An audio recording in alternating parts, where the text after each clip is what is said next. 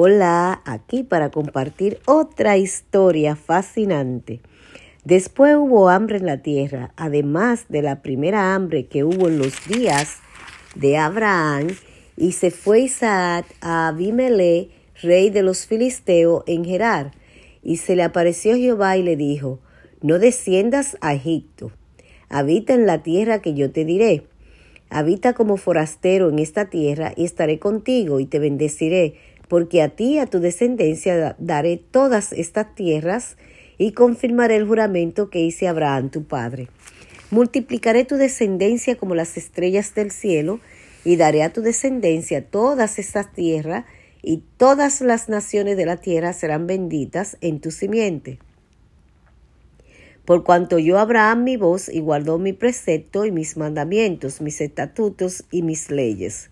Habitó pues Isaac en Geral, y los hombres de aquel lugar le preguntaron acerca de su mujer, y respondió, es mi hermana, porque tuvo miedo de decir, es mi mujer, pensando que tal vez los hombres del lugar lo matarán, lo matarían por causa de Rebeca, pues ella era de hermoso aspecto. Sucedió que después que él estuvo allí muchos días, Abimelech, rey de los filisteos, mirando por una ventana, vio a Isaac que acariciaba a Rebeca, su mujer.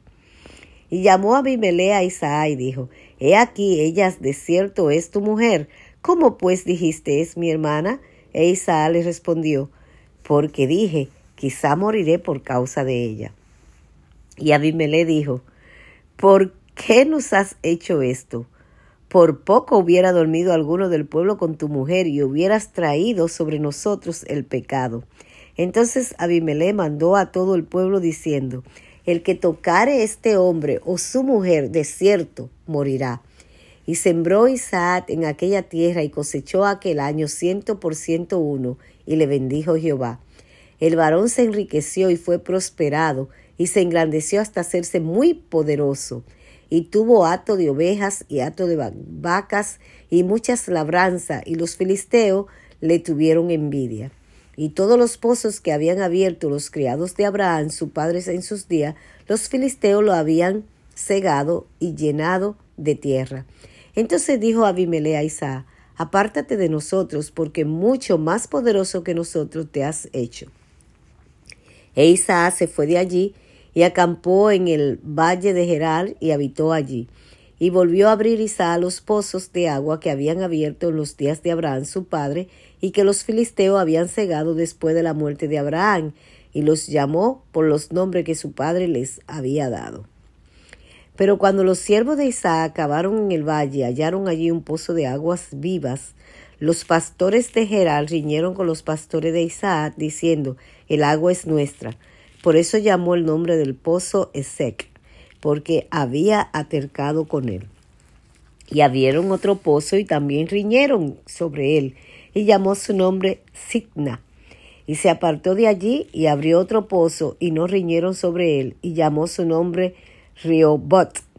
Y dijo, porque ahora Jehová nos ha prosperado y fructificaremos en la tierra.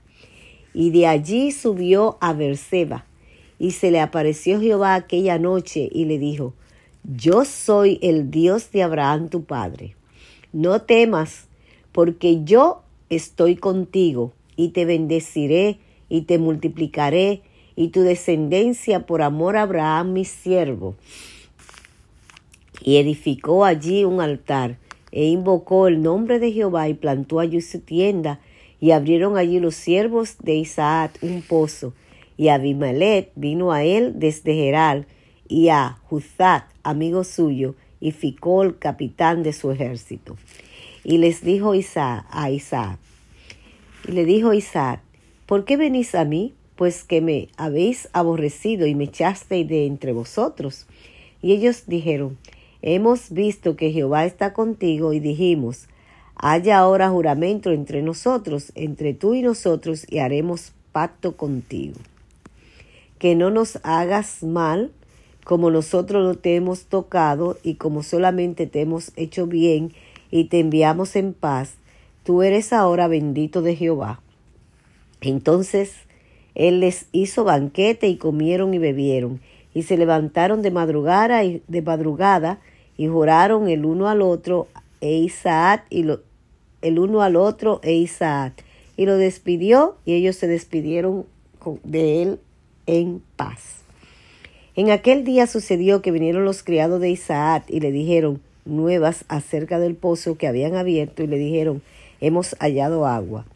Y lo llamó Seba. Por esa causa el nombre de aquella ciudad es Seba hasta este día.